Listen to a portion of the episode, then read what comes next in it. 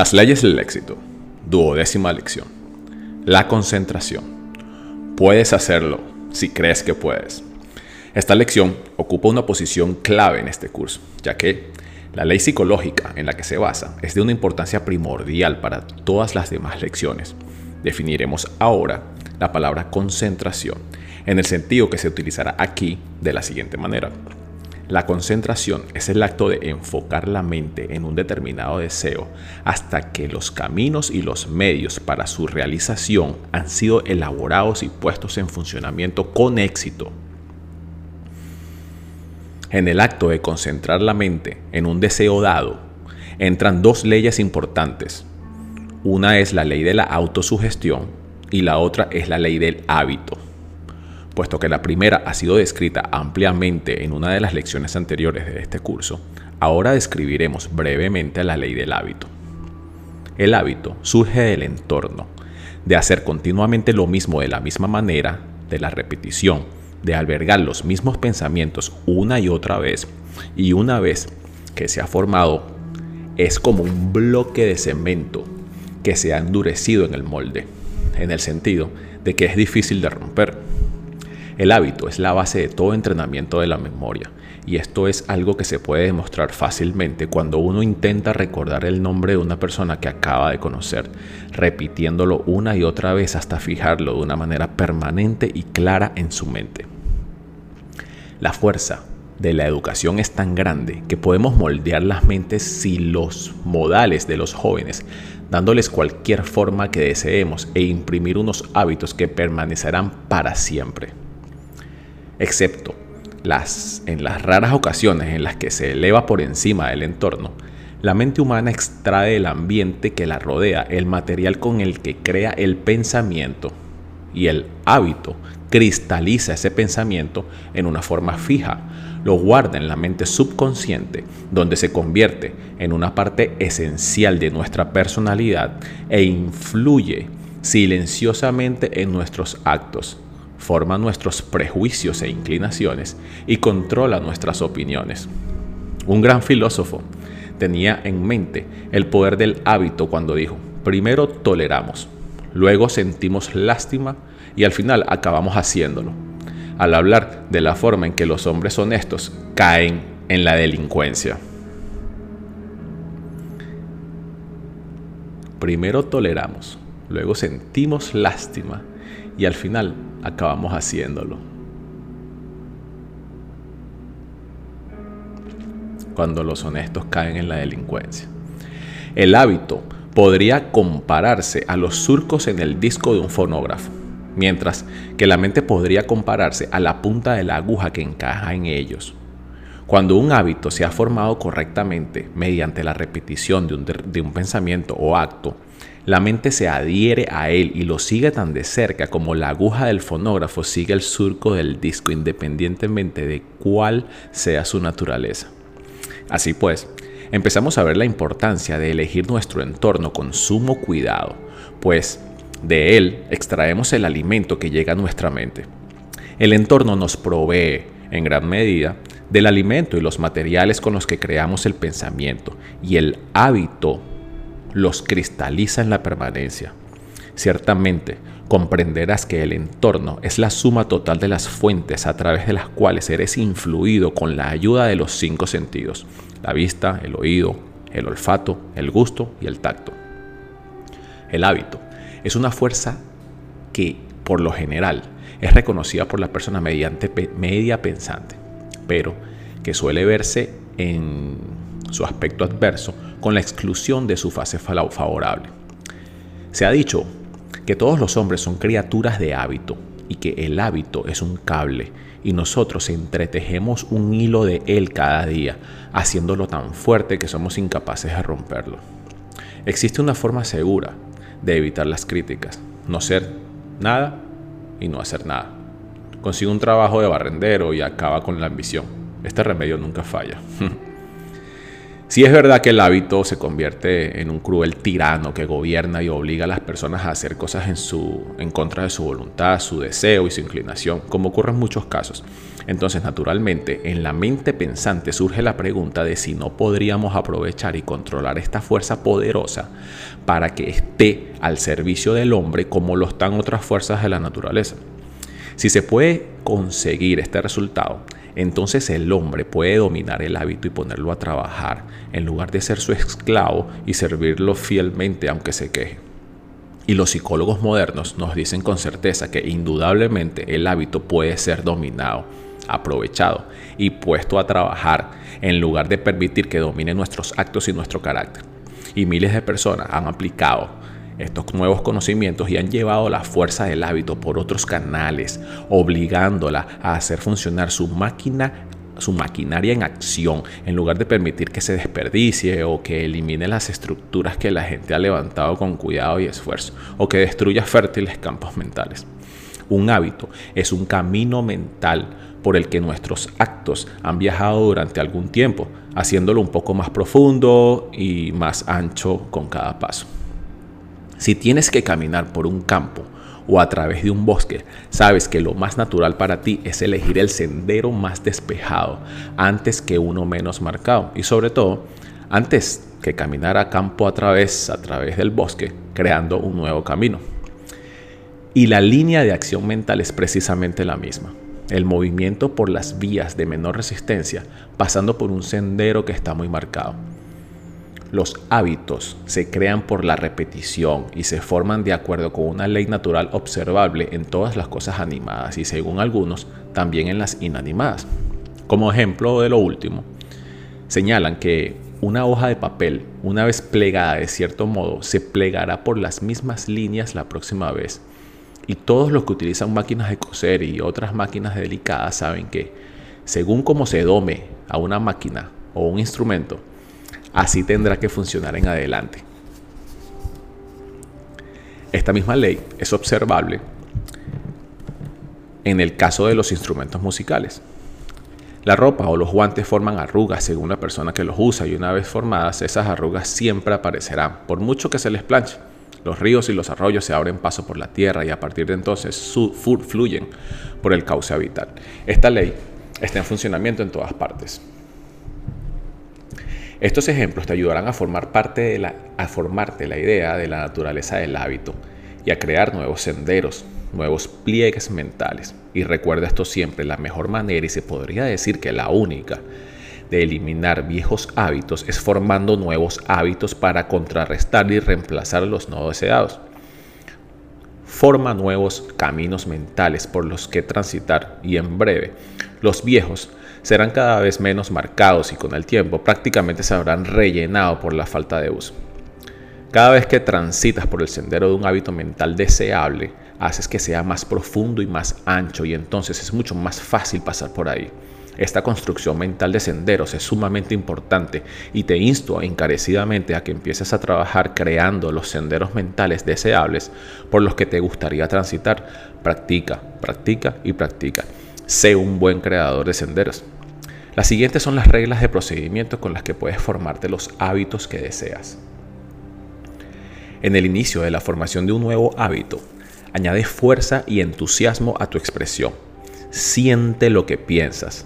Recuerda que estás dando los primeros pasos para crear un nuevo sendero mental y que al principio es mucho más difícil de lo que lo será después.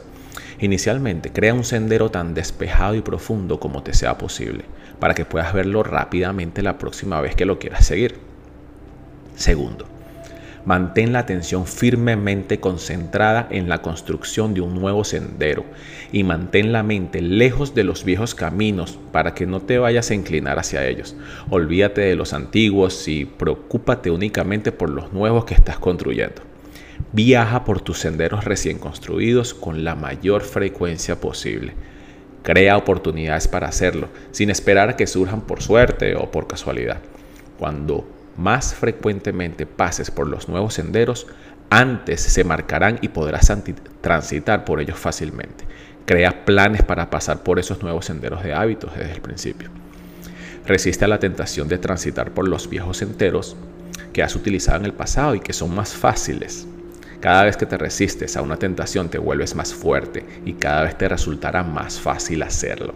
Pero cada vez que cedes a la tentación, más fácil será que vuelvas a caer y más difícil te resultará resistirte a la siguiente vez. Al principio será una lucha continua y ese es un momento crítico. Demuestra tu determinación, tu perseverancia y tu fuerza de voluntad desde el principio. Asegúrate de haber proyectado el sendero correcto como tu claro objetivo principal y luego avanza sin miedo y no te permitas dudar. Pon tu mano sobre el arado y no mires atrás. Elige tu meta. Luego construye tus senderos mentales buenos, profundos y anchos que te lleven directamente a ella. Como ya has observado, existe una estrecha relación entre el hábito y la autosugestión. A través del hábito, un acto realizado repetidamente de la misma manera tiende a hacerse permanente y tarde o temprano acabamos realizándolo de una forma automática o inconsciente. Al tocar el piano, por ejemplo, el artista puede interpretar una pieza conocida mientras su mente consciente está en algún otro lugar. La autosugestión es la herramienta con la que cavamos un sendero mental. La concentración es la mano que sostiene la herramienta. El hábito es el mapa o el anteproyecto que sigue el sendero mental. Una idea o un deseo para convertirse en una acción o una realidad física debe mantenerse en la mente fiel y persistentemente hasta que el hábito empiece a darle una forma permanente. Ahora, pongamos nuestra atención en el entorno. Como hemos visto, absorbemos el material para el pensamiento del ambiente que nos rodea el término entorno abarca un, cambio, un campo muy amplio. Está formado por los libros que leemos, las personas con las que nos relacionamos, la población en la que vivimos, la naturaleza del trabajo al que nos dedicamos, el país o la nación en que residimos, la ropa que vestimos, las canciones que cantamos y lo más importante, la formación religiosa e intelectual que hemos recibido antes de los 14 años. El propósito de analizar el tema del entorno es mostrar su relación directa con la personalidad que estamos desarrollando y la importancia de vigilarlo de tal manera que su influencia nos proporcione un material con el que podamos alcanzar nuestro claro objetivo principal en la vida. La mente se alimenta de lo que le damos o de lo que nos es impuesto a través del entorno. Por lo tanto, Vamos a elegir nuestro entorno en la medida de lo posible, con el objeto de darle a la mente el material adecuado para que realice su trabajo de alcanzar nuestro claro objetivo principal. Si tu entorno no es de tu agrado, cámbialo.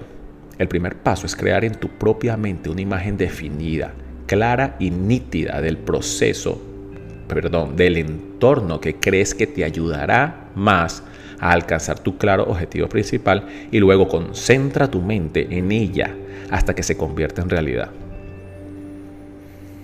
En la segunda lección de este curso aprendiste que el primer paso que tienes que dar para la realización de cualquier deseo es crear en tu mente una imagen clara y bien definida de aquello que pretendes realizar. Este es el, es el primer principio que debes observar en tus planes para alcanzar el éxito y si no lo observas o olvidas hacerlo, no puedes tener éxito, a no ser por casualidad. Las personas con las que te relacionas a diario constituyen una de las partes más importantes e influyentes de tu entorno y pueden ayudar a tu progreso o a tu retroceso, según sea tu naturaleza. En la medida que lo posible, deberías seleccionar cómo tus compañeros cotidianos más íntimos o personas que sintonicen con tus metas e ideales, especialmente los representados por tu claro objetivo principal y cuya actitud mental te inspire entusiasmo, seguridad en ti mismo, determinación y ambición. Recuerda que cada palabra que oyes pronunciar, cada visión que llega a tus ojos y cada impresión que recibes a través de cualquiera de los cinco sentidos influye en tus pensamientos con la misma seguridad con que el sol sale por el este y se pone por el oeste. Al ser esto cierto, es que no ves la importancia de controlar tanto como te sea posible el entorno en el que vives y trabajas. ¿Acaso no ves la importancia de leer libros que traten sobre temas que estén directamente relacionados con tu claro objetivo principal? No te das cuenta de la importancia de hablar con gente que armonice con tus metas y que te anime e incite a su realización. Estamos viviendo en lo que llamamos una civilización del siglo XX. Los principales científicos del mundo están de acuerdo en que la naturaleza ha tardado millones de años en crear, un, en crear nuestro actual entorno civilizado mediante el proceso de la evolución. En la lección decimoquinta comentaremos los efectos del entorno desde un punto de vista mundial y describiremos en detalle el principio de herencia social, que es la principal fuente a través de la cual se puede imponer en las mentes de los jóvenes los efectos del entorno. ¿Cuántos cientos de siglos han vivido los llamados indios en el continente americano, sin ningún avance apreciable hacia la civilización moderna tal como nosotros la entendemos? Pues no tenemos forma de averiguarlo. Su entorno era el desierto y no han hecho ningún intento de cambiar o mejorar dicho entorno. El cambio tuvo lugar únicamente cuando llegaron nuevas razas, que venían de lejos y les impusieron el entorno de progresiva civilización en el que vivimos actualmente. Fíjate en lo que ha ocurrido en el breve periodo de tres siglos solamente. Los terrenos de caza se han convertido en grandes ciudades y actualmente el indio tiene una educación y una cultura que, en muchos casos, es equiparable a los éxitos de sus hermanos blancos.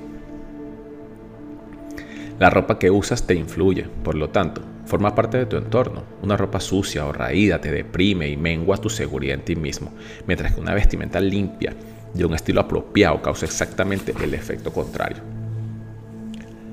Se sabe que una persona observadora puede analizar a un hombre con solo ver su taller, su escritorio u otro lugar de trabajo. Un escritorio bien organizado indica un cerebro bien organizado. Muéstrame el depósito de mercancías de un comerciante y te diré si tiene un cerebro organizado o desorganizado, pues hay una estrecha relación entre la actitud mental y el entorno físico de la persona. Los efectos del entorno influyen tanto en quienes trabajan en fábricas, tiendas y oficinas que los empresarios están empezando a dar cuenta de la importancia de crear un ambiente que inspire y anime a los trabajadores.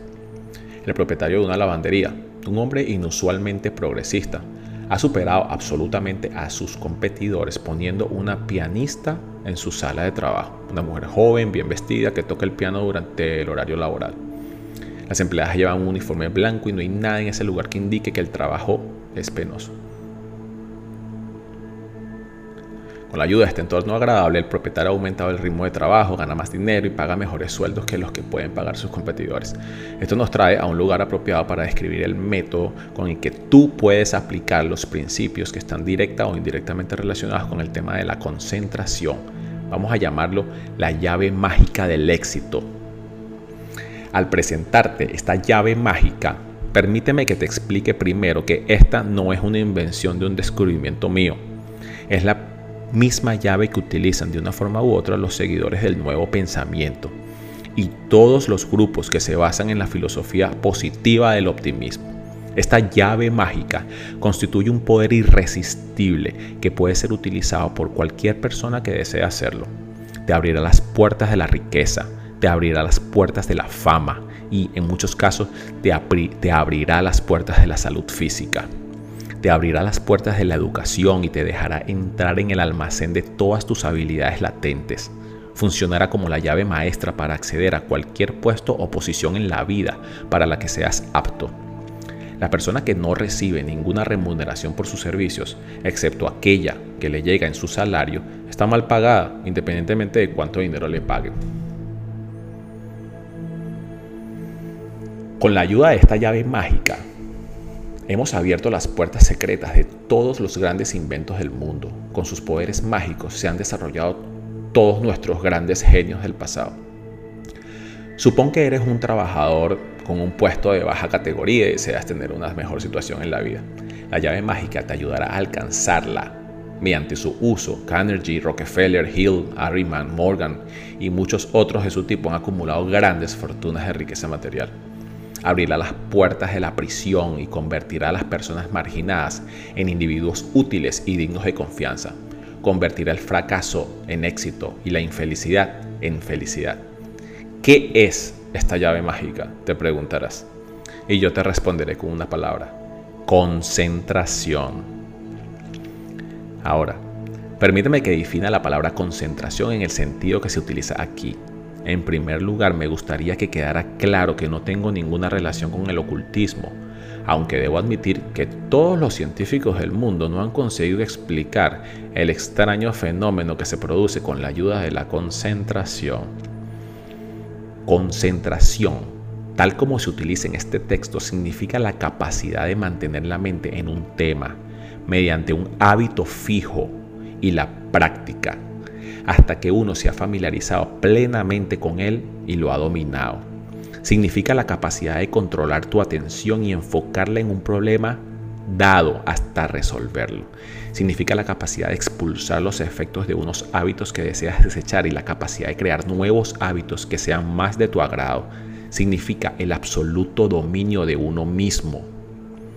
Dicho de otro modo, la concentración es la capacidad de pensar como uno quiere pensar, la capacidad de controlar tus pensamientos y dirigirlos hacia un fin claro y la capacidad de organizar tus conocimientos incorporándolos a un plan de acción que sea sólido y factible. Es fácil ver que al concentrar tu mente en un claro objetivo principal en tu vida, debes abarcar muchos temas estrechamente relacionados con él que se entremezclan y, y completan el tema principal en el que te estás concentrando. La ambición y el deseo son los principales factores que intervienen en el acto de la concentración eficaz. Ambición y deseo. Sin estos factores la llave mágica no sirve de nada y la razón principal por la que tan pocas personas hacen uso de ella es que la mayoría carece de ambición y no desea nada en particular. Desea cualquier cosa que tú quieras y si tu deseo está dentro de lo razonable y es lo bastante fuerte, la llave mágica de la concentración te ayudará a conseguirla. A algunos científicos eruditos les gustaría que creyéramos que el maravilloso poder de la oración funciona por el principio de la concentración en la realización de un deseo profundamente arraigado. El ser humano no ha creado nada que no haya sido creado primero en su imaginación, a través del deseo, y luego convertido en realidad mediante la concentración. Ahora, pongamos a prueba la llave mágica con la ayuda de una fórmula definida. En primer lugar, debes acabar con el escepticismo y la duda. Ningún escéptico ha disfrutado jamás de los beneficios de esta llave mágica. Debes creer en la prueba que vas a realizar. Daremos por sentado que has pensado en convertirte en una escritora de éxito, o en un gran orador, o en un empresario, o en un economista. Tomaremos la oratoria como el tema de esta prueba. Pero recuerda que debes seguir las instrucciones al pie de la letra. Toma una simple hoja de papel de un tamaño corriente y escribe en ella lo siguiente.